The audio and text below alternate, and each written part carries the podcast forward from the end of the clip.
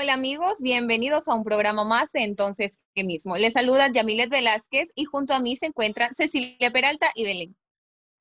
Buenas noches amigos, esperando que se encuentren muy bien y que nos sigan en todas nuestras páginas de YouTube, Spotify y Apple Podcast. Buenas noches amigos, bienvenidos a un programa más de Entonces ¿Qué mismo? Esta noche tenemos un programa muy importante donde vamos a aprender bastante. Y para empezar, eh, vamos a presentar a nuestro invitado, que es el consultor en marketing y profesor universitario Pablo Vidal. Bienvenido. Muchas gracias. Bienvenido, Pablo. Con, aplausitos y todos. Muchas gracias por, la invitación, por, por invitarme a vuestra casa a tomarme, bueno, un café. Un cafecito, sí. me faltó el cafecito por acá. Como debe ser. Bueno, este, primero que todo, muchas gracias por haber aceptado nuestra invitación y voy a abrir así el tema. Los siete pecados capitales de las redes sociales. Así vamos a empezar esta noche. Bueno, ¿Qué nos puede decir, tema, ¿no? Sí. ¿Qué nos puede decir usted de, eso? O sea, para mí es algo interesante y, nuevo, pues la verdad, primera vez que escucho. Bueno, a mí me encanta hablar de pecados y sobre todo qué hacen los demás. Así que en redes sociales vamos a ver un montón de pecados que comete la gente y las empresas, sobre todo ahora las marcas, ahora mismo las redes sociales son la calle, ya no podemos encuestar, no podemos hacer estudios de mercado en físico, entonces todo pasa en digital y todo pasa en redes sociales. Todo el mundo está en Facebook, todo el mundo está en Instagram, ahora todo el mundo es TikToker, aunque por tiempo limitado, porque ahora Instagram sabemos que ha sacado una aplicación que se llama Reel, ah, sí. que, va a competir durísimo, le va a dar durísimo a TikTok y seguramente TikTok pues le pase lo que a Snapchat cuando salieron las historias, ¿no? Entonces, todo esto nos dice el ritmo tan bestial que lleva el, entorno digital y ahora han comprendido las marcas y comprenden las personas que Facebook, Instagram o YouTube ya no son un juego, sino que son una necesidad. Así que hoy vamos a ver algún consejito, algún truco para que las marcas y los emprendimientos puedan gestionar de forma correcta sus redes sociales. Muy bien, me parece mm. perfecto empezar por ahí, porque muchas veces nosotros tenemos un eh, concepto o criterio equivocado de cómo estamos manejando quizás nuestra red social. Eh, porque podemos manejarla por medio de un emprendimiento, una marca o algo, o simplemente yo cómo estoy manejando mi red social en el ámbito personal. Eh, si yo estoy pensando en llegar a algún punto, en convertirme en una influencer o algo por el estilo, ¿qué debo hacer? ¿Qué no debo hacer? Si es bueno, si es malo, y, todo este tipo de cosas que hoy en día vemos en, en las redes sociales. Bueno, ahora todo el mundo quiere ser influencer. ¿Cómo sabemos si estamos usando bien una red social? Bueno, ¿qué, no, no, hacerlo? Porque a veces uno, uno cree que está haciendo lo correcto y en realidad, eh, bueno, en lo que uno piensa, ¿no? porque uno no, tal vez no es experta, entonces uno dice, bueno, voy a publicarlo y publico y publico fotos y, bueno, a la hora que se da la gana. Y a ver, cuéntenos usted, ¿qué es lo que hay que hacer? He dicho cosas muy importantes. Eh, lo primero es que la gente cuando piensa en redes sociales automáticamente lo asocia a Facebook. Hay más vida después de Facebook, más vida después de Instagram. Se están desaprovechando unas redes sociales increíbles, como LinkedIn, por ejemplo, que es la hoja de vida del siglo XXI, que no tiene una hoja de vida en LinkedIn, no está en nada, se ponen a buscar trabajo en otros lados y tal, aunque yo digo que en el siglo XXI no hay que buscar trabajo, hay que crearlo, ¿no? El ámbito digital cada vez nos da más oportunidad de emprender a coste bajo, no tenemos que pagar alquiler, no tenemos que pagar 20.000 personas que estén 24 horas en una tienda, todo lo podemos digitalizar, pero el problema es cuando nos creemos que por ver un vídeo en YouTube ya somos gurús del marketing digital y ya sabemos hacer todo. Ahí es cuando pasa lo que pasa, que vienen los problemas pues que vemos todos los días en redes sociales, fallos de comunicación, palabras que no se deben decir o incluso imágenes que se comparten u horarios en los que no se debe crear contenido. Tú lo has dicho, Belén, muchas veces mezclamos lo profesional y lo personal. Exacto. Eh, tengo clientes que cuando he ido a hacer diagnóstico de su presencia digital me he encontrado pues con fotos en noches de farra, alcohol, otras cosas innombrables y después eso pasa un sábado y después el lunes quieren acercarse a un cliente a venderle un producto de más de 1.500 dólares. Nadie puede confiar en eso. Entonces, lo primero que tenemos que saber es que una cosa son las redes sociales profesionales y otra cosa es nuestra vida personal, que para eso son redes sociales privadas. Las redes sociales profesionales puede ser una cuenta de Instagram de empresa que tiene que ser pública. Si queremos abrir un negocio o vender un servicio, no podemos cerrar la puerta del negocio. Luego podemos crear en Facebook una fanpage, es gratuita, y digo gratuita entre comillas porque nada es gratis en Internet, pero nos va a permitir generar muchísima interacción, crear campañas publicitarias y medir, porque si algo bueno tiene el marketing digital es que lo podemos medir todo y lo podemos medir ya.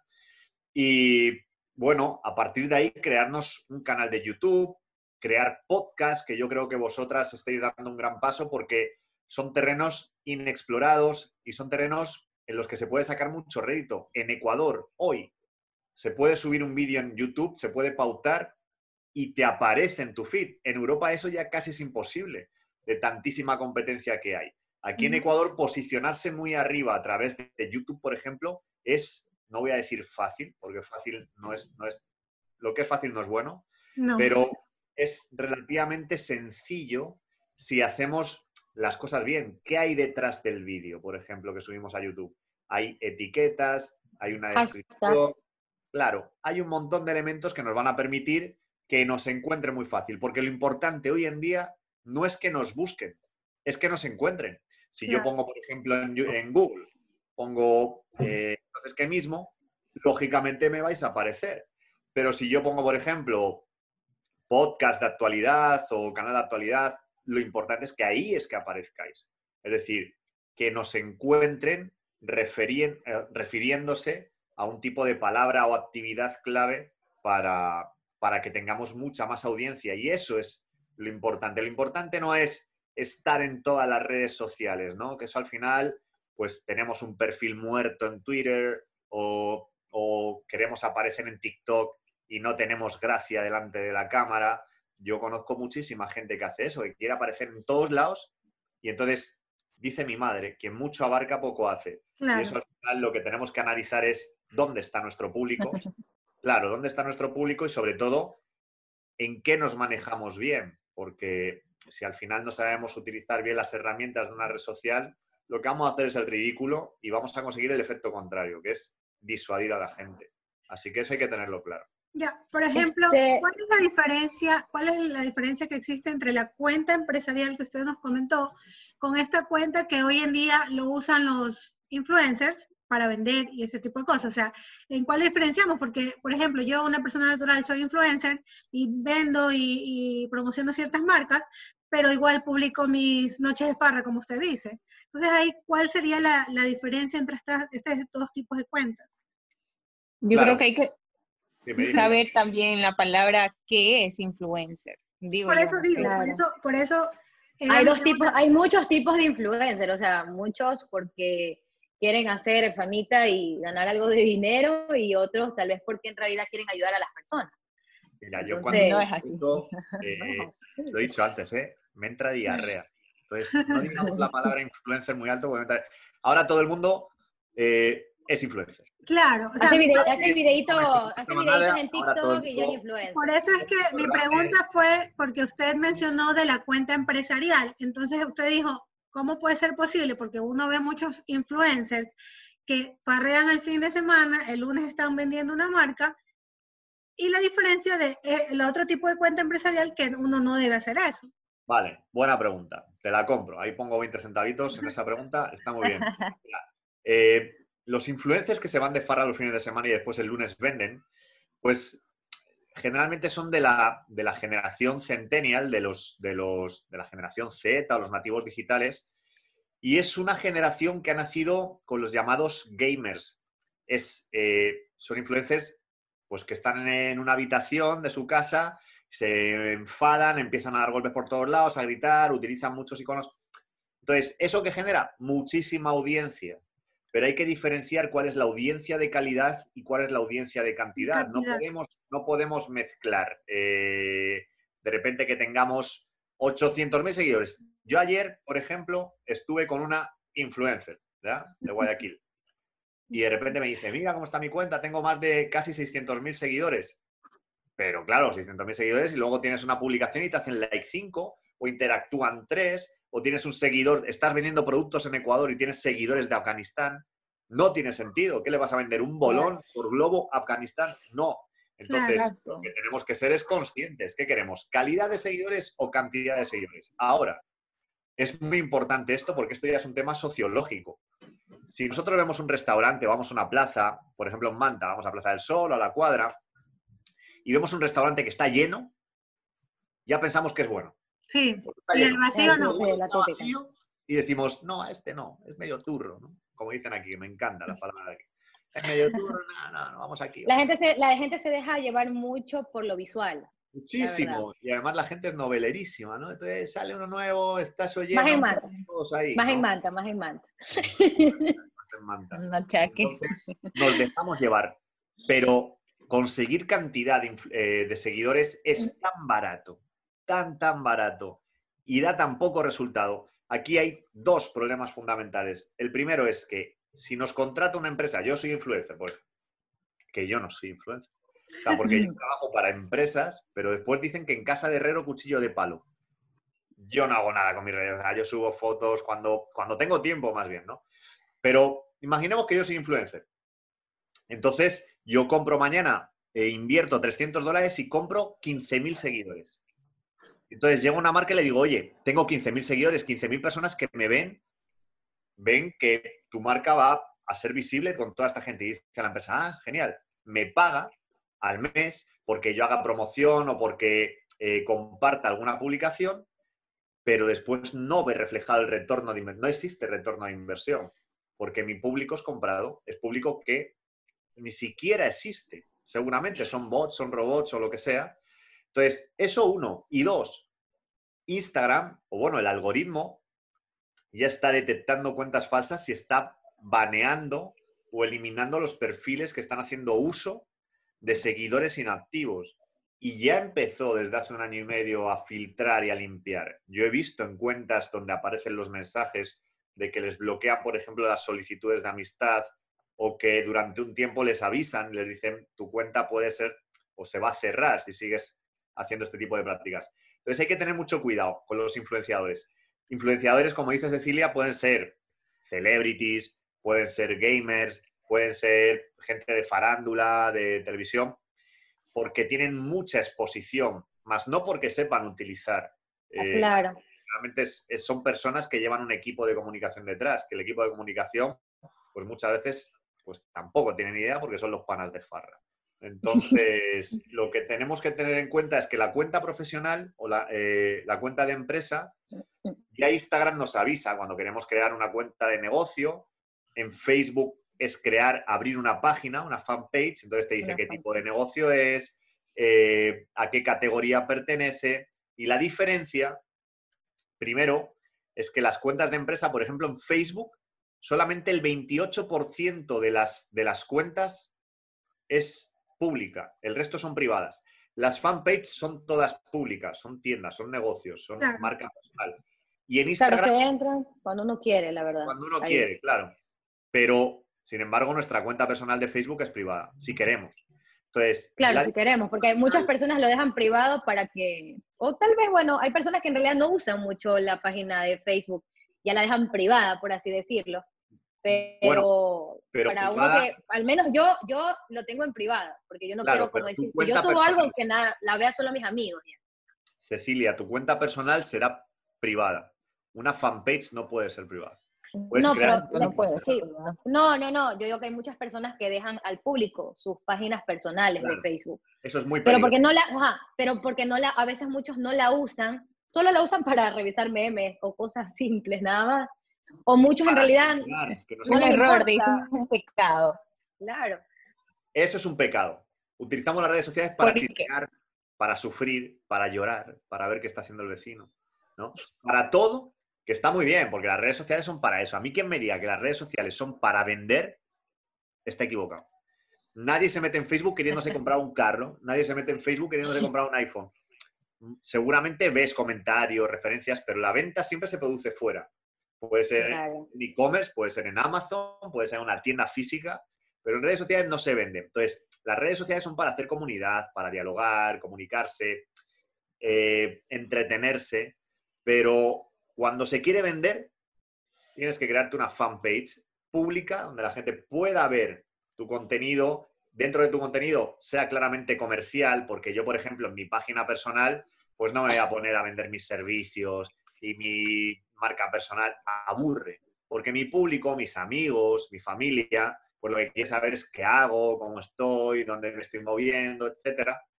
Y los que son clientes lo que querrán ver es cómo puedo ayudar a sus negocios a mejorar o a vender mejor y tal. Entonces, para eso tengo una fanpage en Facebook y una página, una cuenta de empresa en Instagram. Bueno, aparte, canal en YouTube, perfil en LinkedIn. Entonces, tienes que irte haciendo estamentos, pero diferenciando. Entonces, crearse una cuenta en Instagram, Facebook, por ejemplo, de empresa, nos va a permitir hacer un montón de cosas. Ver todas las estadísticas, quién nos visita, cuándo nos visitan, a qué hora, porque cuando vayamos a pagar por un webinar o por una conferencia que nos dicen, les voy a contar cuál es la mejor hora y el mejor día para publicar, mentira, les están robando la plata.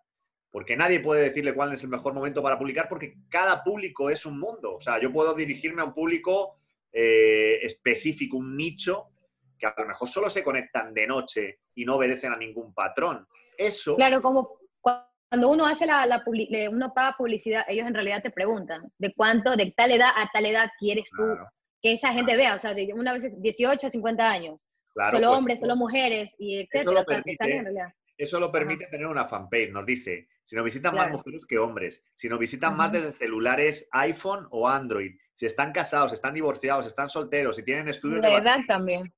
Todo. todo, sí, todo color de uñas que se pintan, todo, todo, todo.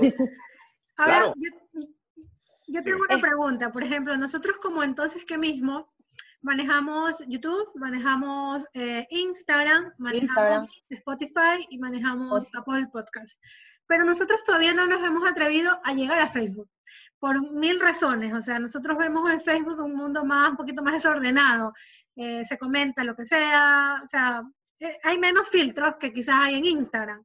Es lo que nosotros percibimos, vemos. En este caso, ¿es recomendable este que usemos Facebook o no? Exacto, allá va mi pregunta. Hombre, yo creo que es una comunidad súper importante. Lo que pasa es que, a ver, también tenemos que tener en cuenta algo. Y es que creemos que haciendo publicaciones en orgánico, de forma natural, pues vamos a tener una viralidad o un alcance infinito. Y eso ya pasó. Ya Facebook o Zuckerberg dijo, oye, esto no me está dando plata. El nuevo algoritmo de Facebook eh, dice o digamos que incentiva a que las empresas compren posicionamiento. Entonces, en Facebook, para que no sea todo un lío y un caos, abriéndose una página, una fanpage y haciendo una pauta. Oye, una pauta con... Se puede hacer una campaña pequeñita para probar de 10 dolaritos, 15 dólares. Y entonces se hace una campaña para captar público de calidad, porque en base a una serie de palabras clave, pues iremos a un público determinado y por 15 dólares, a lo mejor la gente, si tenéis un contenido atractivo, pues empieza a seguir a la página. Y el componente viral que tiene Facebook es bestial, porque en Instagram todo está muy bien, pero es una, es una red social mucho más visual. Son imágenes, son vídeos hasta ahí. Pero en Facebook se fomenta mucho más el diálogo, la conversación, hay muchos más comentarios, entonces se mueve mucho más. Yo sí recomiendo que lo hagáis, pero eh, teniendo en cuenta que, lo, o sea, que tenéis que hacerlo con un perfil profesional muy optimizado. No sé cuál será, si habéis definido cuáles son los públicos que tiene vuestro programa o cuál puedes o, qué audiencia debéis determinar. Porque muchas veces nos equivocamos y decimos, no, mi audiencia son jóvenes de 18 a 23 años. Bueno, pero es que dentro de los jóvenes de 18 a 23 años puede haber emos, puede haber eh, traperos, puede haber eh, a alguien que le gusta el reggae, otros que son nerds, ¿sabes? Entonces, para cada uno de ellos habrá que hacer un contenido en el programa. Como se ven reflejados, no solamente os van a seguir, se van a convertir en los mejores embajadores de vuestra marca. Ellos van a compartir vuestros contenidos de forma gratuita. Y así es como... Son muchas, muchas culturas, en realidad. Muchísimas. Y en Ecuador, muchas más. O sea, en Ecuador hay un montón de culturas, Además, ahora hay un montón de modas, porque la gente también va por moda, ¿no? Muchísima gente va por moda. Pero, por ejemplo, nosotros en nuestro programa hemos hasta ahora sacado diversos temas. No es que nos hemos especificado en un solo, una sola cosa. Hemos hablado desde, qué sé yo, las mentiras de los hombres hasta eh, un tema más centrado en el emprendimiento y cosas así. O sea, hemos abarcado diferentes públicos, creo yo, porque quizá a mí no me interesa escuchar el tema de, de la infidelidad, pero sí me interesa escuchar el tema de las redes sociales, por ejemplo. Claro, pero ahí tenéis que trabajar mucho con los hashtags. Eh, tenéis que ser capaces de crear eh, herramientas que os potencien más. Por ejemplo, hoy, 6 eh, de agosto de 2020, se ha puesto de moda el jaque chucha de lazo. ha sido un vídeo que ha dado la vuelta a todos lados. Pues si uno se va a Twitter y pone buscar tendencias, pues tú aprovechas esos hashtags que están en boca de todos. Entonces, pones tu programa y dices, para que no te pase lo del ASO, esta noche los siete pecados capitales, entonces qué mismo. ¿no? Y pones al lado el hashtag chucha, hashtag lazo, hashtag alvarito, todo. Entonces la gente cuando busca el hashtag para ver qué información hay, ya está viendo tu programa. Pum, pum, pum. Oye, interesante. Seguir, seguir, seguir, seguir. Entonces, también tenemos que saber utilizar los hashtags. Yo he visto gente que utiliza cuatro millones de hashtags. No, no. ¿Y, cuál es, eh, ¿Y cuál es, ¿Cuántos son recomendables? cuando tú vas a publicar algo en un contenido, ¿cuál es la importancia de un hashtag? O sea, ¿cuál tú recomendarías directamente? Así como Todo. El hashtag es un agregador de contenido. Si yo di al hashtag, por ejemplo, eh, entonces que mismo, si queréis un hashtag así, me va a aparecer por orden cronológico todo lo que habéis hecho. ¿vale? Entonces, es un agregador de contenido, pero también es un marcador, un generador de tendencia. Por ejemplo, nosotros tenemos aquí en el último programa, nuestros hashtags fueron capítulo 8, fueron eh, de amigos para amigos, podcast en español y entonces qué mismo. Entonces ahí deberíamos ya incluir hashtags con el tema son recomendables en ir en un post? ¿Cuántos son recomendables? Pues depende de la red social. Por ejemplo, en Instagram eh, lo ideal serían 10 hashtags, 15 más o menos. Eh, Referente al tema de que se está hablando, puede ser. Sí, pero tú tienes que poner, a ver, claro, son como palabras clave. Los hashtags tienes que hacerlo en función de la ubicación. Yo pongo Ecuador, por ejemplo, si mi público es de Ecuador, no voy a poner Bangladesh. Entonces, vamos a poner Ecuador, vamos a poner, por ejemplo, eh, redes sociales, hashtag redes sociales, hashtag Facebook, hashtag Instagram, hashtag Twitter. Vamos a hacer, por ejemplo, hashtag, un hashtag vuestro propio. Eh, vamos a hacer hashtag, por ejemplo, de nichos hashtags eh, TikTokers, hashtag influencers, hashtag no sé qué, pero también tendremos que fijarnos en muchas herramientas. Hay muchas herramientas. Por ejemplo, hay una que se llama Keyhole, eh, que, nos, que nos ayuda a saber, pues por ejemplo, nuestra audiencia, cuántos hashtags le gusta encontrarse, o por ejemplo, cuál es el hashtag que más está pegando de lo que estamos publicando. Es que hay muchas herramientas que nos permiten medir todo lo que estamos haciendo, porque antes hace 10, 20 años, los que trabajábamos en marketing, teníamos que esperar a que una campaña terminase para evaluar los resultados. Ahora lo podemos hacer todo en tiempo real. Entonces, los hashtags son fundamentales. 10, 15 en Instagram. En Facebook, pues no más de 5. En Twitter, no más de 3 por, por un tema de tamaño. En LinkedIn, pues no más de 2, porque a LinkedIn además ha sido reciente que, que ha incluido el tema de los hashtags. Pero repito. Claro, LinkedIn es como un Facebook empresarial, por así decirlo. Claro, en un Facebook empresarial, pues hasta 5 está bien. Yo soy muy maniático con eso porque además, si no, pierdes un poco el, hilo de, lo que estás publicando.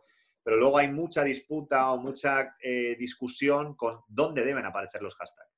En el título, después en comentarios, eh, en la parte final del contenido. Yo soy partidario de que se pongan en la parte final o que se pongan de forma natural. Yo, por ejemplo, puedo decir, hoy entonces, en entonces que mismo estamos hablando con Pablo Vidal Marketing de marketing digital, hashtag marketing digital y los siete pecados capitales en hashtag redes sociales y tal. Y luego termina el texto y pongo punto vertical, punto vertical y meto pues dos, tres hashtags más, por ejemplo. O en Instagram pongo 15 hashtags. Pero hay que evaluar cuáles están teniendo pegada, cuáles no sirven para nada. No sé si alguien o alguna de vosotras ha dado de amigos para amigos, no sé cuál habéis utilizado. Tiene interacción, tiene actividad. Si no tiene actividad, está un pescado. Y vamos a empezar eh, Yo, eh, bueno, yo soy fotógrafa y, bueno, yo, yo la verdad con los hashtags son muy, muy pocas. Cada vez que publico una foto de mi trabajo, yo pongo es hashtag Cecilia Peralta Photography y pongo sesión, por ejemplo, sesión de embarazada o hashtag sesión de embarazada y, o hashtag fotografía o pongo Ecuador, pero siempre pongo como unos cuatro o cinco. Pero el que siempre permanece es el, palabras que clave. Otro día podemos hacer una conversación, un cafecito de herramientas gratuitas para medir todo esto. Porque, por ejemplo, a lo mejor por sesión para embarazadas no te sabe nada. ¿Cómo hablamos en Google? Ya sabemos hablar con tres palabras. Antes decíamos, quiero una sesión de fotos para embarazo para mi mujer. Ahora decimos, sesión, foto, embarazo. Tres palabras. Coche, alquiler, manta. Habitación, barata, Guayaquil. Lo que nunca podemos hacer son las patochadas del follow by follow, follow me, tú me sigues, yo te sigo, algunos que pone Yamilet de Solteroski, todas esas cosas, no, esas cosas se deben suprimir completo, porque eso no nos lleva a ningún lado. Eso no nos lleva a ningún lado. Buen punto. Este, Vidal, mire, yo la verdad que estuve investigando sobre los siete pecados capitales de las redes sociales y me encontré con algo donde decía que LinkedIn era la codicia, Facebook la vanidad, Netflix la pereza, Twitter la ira, Instagram el gula, eh, Tinder la lujuria y Pinterest la envidia. O sea, ¿qué me puede decir usted de, de eso? Para mí fue nuevo y fue chévere leer, la verdad. Yo estoy muy de acuerdo. Yo además creé una pirámide, Abraham Maslow creó una, una pirámide de necesidades del ser humano, eh, de necesidades más básicas a las, a las más sofisticadas de autorrealización. Yo creé una pirámide con redes sociales igual, ¿no? Eh, el ser humano de por sí es egocentrista. Además nos gusta todo personalizado y generalmente tenemos muchos tabús o tabúes. En esta sociedad en la que vivimos, que es una sociedad totalmente machista, eh, la mujer pues tiene mucha complicación a la hora de hablar con normalidad o con naturalidad de ciertas cosas. Entonces, a través de perfiles ficticios o redes sociales eh, de contactos, como puede ser Tinder o tal, que hay que tener mucho cuidado, porque lo que estoy diciendo de, perfiles ficticios es real. Es verdad. detrás de un perfil en, Tinder o en cualquier lado puede haber pues, cualquier tipo de persona. Eh, se utilizan para eso. Twitter, desde luego es ira. En Twitter todo el mundo se expresa contra política, contra no sé qué. Además, es el efecto de inmediatez, porque hoy en día lo queremos todo y lo queremos ya. Y eso genera... Pero, eh, una preguntita. ¿Por qué en Twitter hay tanta libertad eh, a la hora de publicar? Porque yo me doy cuenta que en Twitter, bueno, no sé si se, no sé, que yo no me he dado cuenta, pero en Twitter nunca... Eh, nunca tratan de, restringir un, un, tweet o alguna cosa, o sea, lo dejan, o sea, hay insultos, hay acusaciones, pero lo dejan, o sea, nunca restringen, que yo sepa o que yo me haya dado cuenta. Bueno, a Trump le acaban de, o sea, cada vez que publica un tweet Trump, eh, Twitter ya avisa y dice, este contenido puede ser eh, así. Twitter, claro que Twitter censura muchísimo, lo que pasa es que en Twitter funciona lo que en neuromarketing llamamos el efecto rebaño como todo el mundo está atacando y está diciendo lo que quiere, pues nosotros nos contagiamos y también. Es como cuando vemos un accidente en la calle. Antes nos lo que pensamos, vimos lo que pensamos. persona, ¿no? Retweet, retweet, retweet a cada rato la gente. Y ni siquiera leemos muchas veces la noticia, que por eso se, produce, se producen las fake news. Entonces, en Twitter pasa eso. En Facebook, como ya es nuestro grupo de amigos y no sé qué, ya como que nos da más cosita. Entonces ya nos, nos echamos un poco para atrás. Y en TikTok, si hay una red social que no tiene ningún tipo de filtro, es TikTok. En TikTok lo mismo te encuentras contenido pornográfico, que lo mismo te encuentras unos vídeos, oye, bacanes, que tienen algún componente educacional o que te parecen súper originales, ¿no? TikTok para mí es terrorismo eh, en su máxima medida. Pero Twitter, si uno filtra bien las fuentes, es un periódico, es un boletín de noticias perfecto porque tú vas a unas fuentes eh, fiables, que es lo que evita las fake news. Yo, por ejemplo, que no tengo mucho tiempo, lo primero que hago a las 7 de la mañana, hago un scrolling en mi, en mi feed de Twitter y veo todo lo que ha pasado el día anterior. En un minuto, antes de irme a dormir, hago otro scrolling y me entero de lo que ha pasado hoy. Se acabó.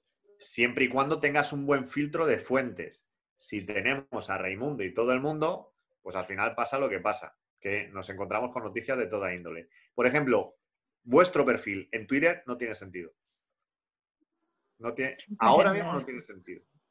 ¿Por qué? Porque eh, en Twitter tienes que publicar cada minuto, es lo que digo, esto de la inmediatez, tal. Vuestro perfil es un perfil idóneo para YouTube, idóneo para Facebook, idóneo para Instagram. Ahora con los Reels creo que podéis sacar mucho provecho. Ya tenéis que aprender un poco cómo funciona, pero es un tema secuencial de vídeos, incluso se puede hacer mediante imágenes muy creativo y además con toda la potencia y el motor de, Instagram. No es que me pague Instagram para esto, pero como anti. Pero, por ejemplo, nosotros que tenemos nuestra página en Instagram, por lo general en la semana hacemos una que otra interacción en, en, historias. En el feed publicamos cuando ya anunciamos nuestro programa. ¿Es recomendable hacer, crear más contenido diferente adicional al programa o no en este caso? ¿Y en historias o en el feed? Vale, buena pregunta. Eh, no hay que cansar, no hay que ser pesado. Cuando estamos todo el día dando impactos, impactos, impactos, al final cansamos y chao, no quiero saber nada más. Es cuando, cuando vemos un anuncio en televisión todo el rato, todo el rato, ya la marca la aborrecemos. En el feed hay que publicar, por ejemplo, si yo, por ejemplo, con mis clientes, la mayor parte de las veces publicamos tres veces a la semana, lunes, miércoles, viernes, por ejemplo. Dejamos espacio de dos días para que la gente oxigene y para que pueda incluso eh, consumir el contenido, compartirlo, comentarlo, damos tiempo. Pero, por ejemplo, las tres veces está bien, pero una es poco, ¿verdad? Depende también. O sea, eh, si a lo mejor hacéis un programa semanal, lo ideal, por ejemplo, es que hagáis, se me ocurre así a bote pronto, eh, por ejemplo, el lunes yo pondría en historias de qué te gustaría que hablásemos en el próximo programa. Porque las historias son para eso. Las historias no son para publicar qué he comido hoy, que es lo que hacemos todos. Las historias son para generar bidireccionalidad. Entonces yo te pregunto, la gente interactúa, luego a través de las estadísticas podemos ver pues cuántos anda el botoncito y tal.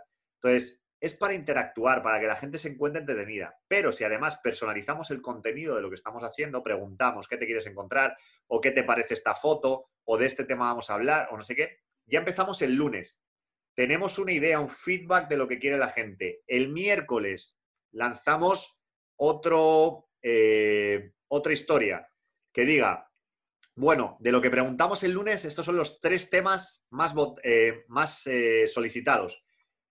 ¿Por cuál te decantarías si ponemos una encuesta? y el viernes hacemos un teaser, una expectativa del programa final pues la semana que viene vamos a publicar este programa en base al contenido que hemos dicho y vamos a hablar de esto, esto, de esto. Hacéis como una especie de, sí, un preliminar, pero hablando en vídeo, ¿no? ¡Pum! Y habéis lanzado tres historias bidireccionales y solo pondríais una sola publicación, que sería el Instagram eh, TV, ¿vale? Dejarlo en el feed, pero una sola publicación, sin embargo, habéis dado dinamismo con historias, que para eso están, se, se eliminan a las 24 horas, se acabó pero eso genera muchísima, muchísima interacción. Entonces, mi recomendación es, tanto una sola publicación en el feed como tres están bien. Más a lo mejor pueden cansar, pero lo que hay que darle mucho, mucho, o hay que meterle mucho ñeque, eh, son las historias. Las historias hay que meterle mucho este, cómo sabemos si el contenido que, estamos subiendo está bien? ¿Perdón? El contenido, ¿cómo sabemos si el contenido que estamos subiendo a Instagram está bien? pues eh, tienes que medir lo que se conoce en digital como engagement, que es el, compromiso. ¿Cuántas veces se ha compartido? ¿Cuántos han comentado? ¿Cuántos likes? Generalmente los, los me gusta suelen, pues si tenemos, suele ser el 10% de la cantidad total de seguidores que tenemos. Suele ser. Entonces, si tenemos 100 seguidores, pues 10 tendrían que hacer o dar likes o comentar. Entonces, en función de eso nos vamos dando cuenta si realmente está funcionando o no, porque si yo publico y publico y publico y tengo seguidores, pero nadie hace like, no les interesa para nada. O bien, no estoy creando contenido que interese, contenido relevante, o bien me he equivocado y he puesto a toda mi familia en seguidores y no me he dado cuenta que lo que tengo que hacer es poner a gente que quiera consumir el contenido. Entonces, ¿cuándo se sabe que está bien o que está mal? Te lo dice el público, con las acciones que hagan en, tu, en tus contenidos es la única forma de medirlo. Este, Vidal, ahorita que usted decía que llenar, o sea, los, o sea, llenar el Facebook de historias así, historias interminables, eso cansa al público. Ya, pero ¿qué recomendación usted le puede dar a esos influencers que en un día ponen 50, 50 historias de que están abriendo un producto, de que están comiendo esto, de que salieron, de que no salieron, si se ponen una zapatilla, si se cambian un cinturón, si están con su hija, no están con su hija. ¿Qué recomendación usted le puede dar a ese tipo de personas en, Facebook, a las llamadas, llamados influencers, entre comillas? Bueno, yo el primer consejo que les daría es que se metiesen en un retiro en Montecristi y que se olvidasen del teléfono. Esto se llama nomofobia y es, eh, un problema, es una enfermedad. Pero claro, es gente que también está acostumbrada a esto. Entonces, no puede dejar de, de les, ¿cómo te explico? Les genera frustración el no ser reconocidos públicamente, ¿no? Llamar la atención, quieren llamar la atención como sea. En su momento pudieron monetizar esas acciones, el estar subiendo cosas, ahora ya cansan. Yo, si veo una persona que tiene, y me ha pasado, y tengo clientes que son influencers, y de repente publican todo, pero todo. A lo mejor tienen, en 15 minutos tienen 30 historias.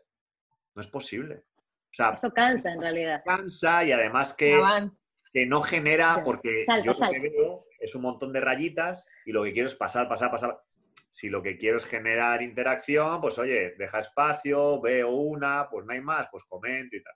Pero si cuando voy a comentar ya he sacado 30 más de golpe, lo que me genera a mí es ansiedad y decir, bueno, baneado. Entonces, mi recomendación es que se metan a un retiro o que tienen el teléfono Que busquen un psiquiatra, que busquen un psiquiatra. Un psiquiatra sin celular. Este, ¿sabes qué? También leí sobre, bueno, es algo nuevo que es de Facebook, en realidad se llama como la cultura o comunidad filtro. Y en realidad habla de las personas que no pueden dejar de usar un filtro porque es como que quieren verse perfectas, por así decirlo, pero no sé, en realidad, o sea, yo lo leí muy, muy, muy por encimita. ¿Usted sabe de ese tema? Bueno, aunque la mona se vista de seda, mona se queda.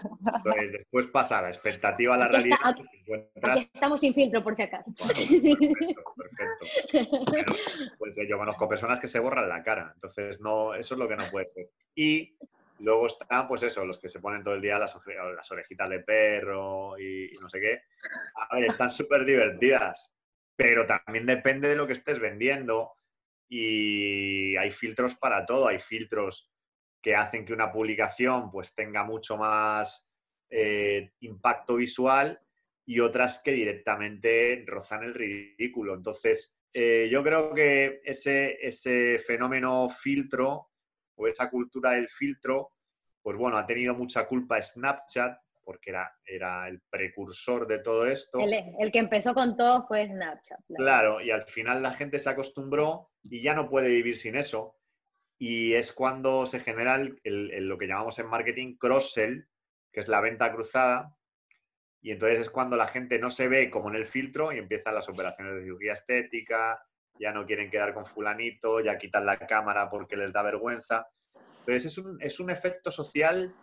El mundo digital ha traído también muchos problemas sociales y, muchos, tras, sí, muchos trastornos, porque al final todo esto genera un hábito dicen que un hábito se construye en 10 días. Si durante 10 días hacemos lo mismo, ya es un hábito adquirido y ya nos cuesta mucho dejar de hacerlo, ¿no? Entonces, cuando ya estamos acostumbrados todos los días a hacernos fotos con filtro, a todos los vídeos con filtro, pues ya estamos dentro de un hábito que es muy difícil cambiarlo y cuanto más tiempo lo llevemos implícito, olvídate. Entonces, para mí eso, pues también te digo como todo, ¿eh? es muy difícil generalizar, pero depende de, depende del uso que le queramos dar. Si lo queremos hacer para nuestra vida personal, pues oye, cuidado porque después aparecemos en la calle y no era la supermodelo o el supermodelo que ¿Y esa quién es? Y así no era. Es verdad, tienes toda la razón. La verdad que el tema ha estado súper interesante y podremos quedarnos aquí horas conversando con usted.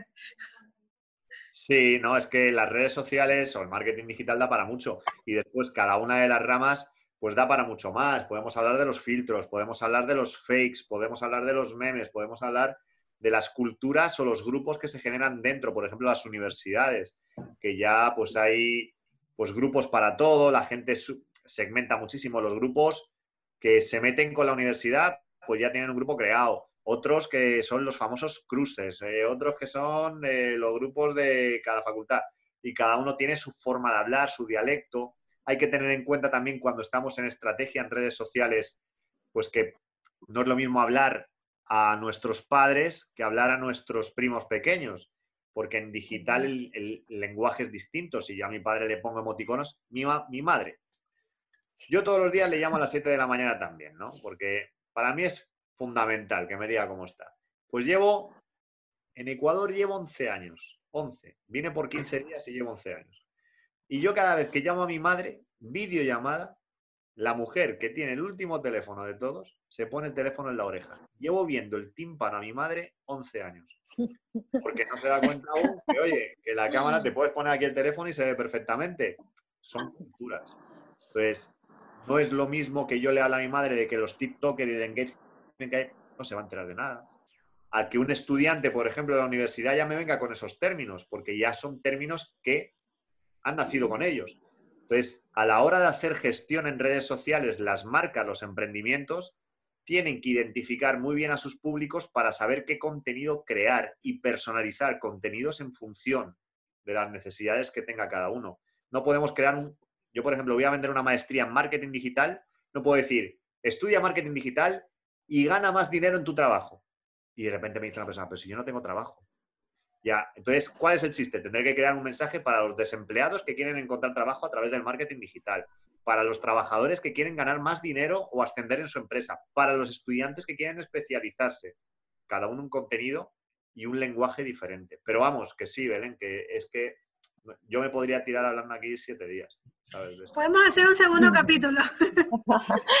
¿Usted cree que las redes sociales fueron prácticamente el escenario de, de toda la gente que estuvo encerrada. Todo pasó en redes sociales. TikTok, TikTok. Todo, todo, todo. Hubieron muchos emprendimientos también. Emprendimientos, la gente se embarazó por redes sociales, todo lo pedimos por redes sociales, todo pasa en redes sociales. Entonces, el que no está en Internet no existe hoy en día. Y es verdad. la pandemia nos ha enseñado eso, que al final antes decíamos, no, las redes sociales, antes de la pandemia el promedio de tiempo que pasaba un ecuatoriano en redes sociales era de cuatro horas y media al día. Ahora, lógicamente, se han duplicado y triplicado las, las tasas, pero ya pasábamos tiempo antes y decíamos, wow, cuatro horas y media. Ahora lo hacemos todo. Por ejemplo, en Facebook ya tenemos Facebook Watch, vemos todos los vídeos ahí. Escribimos, eh, analizamos cosas, hacemos comunidad. En Instagram, historias, nos pasamos sin darnos cuenta a lo mejor 6, 7 horas en redes sociales. Entonces, ¿la pandemia que ha hecho? Pues también hemos ganado muchas cosas con la pandemia, por ejemplo, porque ya filtramos mucho más la información, llevamos cinco meses pegados a los teléfonos. Entonces ya no queremos ver cierta información, ya somos un poco más selectivos, ya incluso nosotros nos ponemos límites al tiempo en el que estamos y, y, valoramos mucho más cuando salimos a la calle o cuando vamos a la playa. Vamos, digo, porque no se puede ir. Una vez que acarreemos la nueva normalidad, pues seguramente eh, tengamos muchas más ganas o incluso tengamos más ganas eh, incluso de estar menos tiempo en el teléfono, de hacer esa desconexión digital. Porque imagínense, es que lo primero que hacemos al despertarnos es mirar el teléfono. A la hora de comer miramos el teléfono. Antes de irnos a dormir miramos el teléfono. Estamos con los amigos y estamos pegados al teléfono. incluso mucha gente que no utilizaba redes sociales en esta época comenzó a usarla, marcas, diferentes locales que no vendían por redes sociales, lo tuvieron que hacer, o sea, no les quedó de otra. Y muchísimos emprendimientos que aparecieron en esta época. Claro, hombre, tú date cuenta que eh, las marcas han visto, yo me acuerdo antes del coronavirus, que cuando tú le ofrecías a las marcas digitalizar la empresa, decían, bueno, ya más adelante, si acaso, ¿no? Los que no tuvieron visión antes se han encontrado ahora que tienen que ir deprisa y corriendo si no quieren que, sus negocios quiebren. Entonces han tenido que evolucionar o hacer la transición de forma acelerada. Y eso siempre trae problemas, porque no se hace con una planificación previa y eso siempre trae problemas. Pero luego, también es lo que dices tú, han surgido personas que no utilizaban las redes sociales y ahora son, por lo que te digo, son gurús. La semana que viene saldrá todo el mundo hablando de Reels, han aparecido los nuevos runners, ahora todo el mundo es súper deportista, súper ciclista, los veganos de turno, los no sé qué. Y cuando la cámara, son unos chanchos, nadie hace deporte, todos se tiran en casa haciendo tonterías en redes sociales. Pero es súper divertido. Nosotros en neuromarketing estudiamos la antropología y el comportamiento del consumidor. Y como todo se puede medir, digo, pues son claramente previsibles. Así que a nosotros, los que ya llevamos tiempo trabajando en esto y sabemos analizar las estadísticas, nos resulta súper curioso y de hecho hay muchas investigaciones de cómo, ha cambiado, cómo han cambiado los hábitos de las personas con el coronavirus, para bien y para mal en redes sociales, para el buen uso de las redes sociales y para abusar de ellas, sobre todo para creerse todo el mundo que es influencer. Que yo, pues mira, ahora lo que has hecho tú, Belén, de publicitar marcas, pues está muy bien, es un espacio comercial, pero es que ahora todo el mundo, si le regalas una taza, pues dice, y quiero aprovechar para decir que tazas espinete de Sésamo Street. Eso ya también cansa porque es un espacio personal. los espacios personales, pues tratemos de hacer cosas personales, cotidianas. Y en los espacios profesionales, ahí sí. Y ya sabemos la audiencia que estamos expuestos a contenido comercial. Entonces también hay que separar un poco eso. La verdad ha sido un tema súper interesante. Antes de despedirnos, eh, Pablo, sí quisiera que nos des unos tips o recomendaciones para nosotras, para el programa, para nuestras redes. ¿Qué nos sugieres tú de lo que has visto de nosotras? Vamos bien hasta ahora, creo yo, ¿no? Eh, venga, fuera de micrófono. No. Eh, a ver, Yo lo primero que os recomiendo es... Apaguen todo, apaguen todo. Ahora digo las cosas bonitas y luego os cuento. Bueno, lo primero que os recomiendo es que os ordenéis, pero no quiere decir que no lo hagáis, sino que tengáis una planificación de contenidos y un calendario editorial. Y que, por ejemplo, vosotros digáis, bueno, se acerca el mes de septiembre. ¿En septiembre qué fechas estratégicas tenemos? Pues es la cantonización de no sé qué, o es el Día Mundial contra no sé qué ya voy planificando contenidos antes. Una, dos, si vais a publicar eh, en el mes de septiembre, pues que es el Día Mundial de, del TikToker, ¿vale? Eh, pues bueno, entonces ya sabéis, desde hoy ya tenéis que planificar el calendario, que el lunes vais a hacer una encuesta de cuáles son para vosotros los TikTokers más eh, importantes durante este coronavirus. El miércoles decís qué tipo de vídeos os gustan más en TikTok, pues por ejemplo, educacionales, de humor, no sé qué. Y el viernes hacéis otra claqueta o hacéis un en vivo con la gente y decís, bueno, ahora comentarme qué queréis que preguntemos porque vamos a traer un TikToker súper conocido. Es un ejemplo.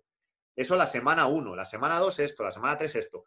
En cada semana poner, en esta semana vamos a utilizar estos 15 hashtags, en esta otra semana estos otros. Vamos a hacer el contenido en vídeo, vamos a hacer esta infografía, tal. Entonces, que os ordenéis para empezar. Uno, dos, eh, que utilicéis las historias muchísimo, muchísimo, muchísimo. Pero de manera bidireccional. No pongáis solo una imagen de entonces qué mismo y el programa y escúchanos. No, no, no, no.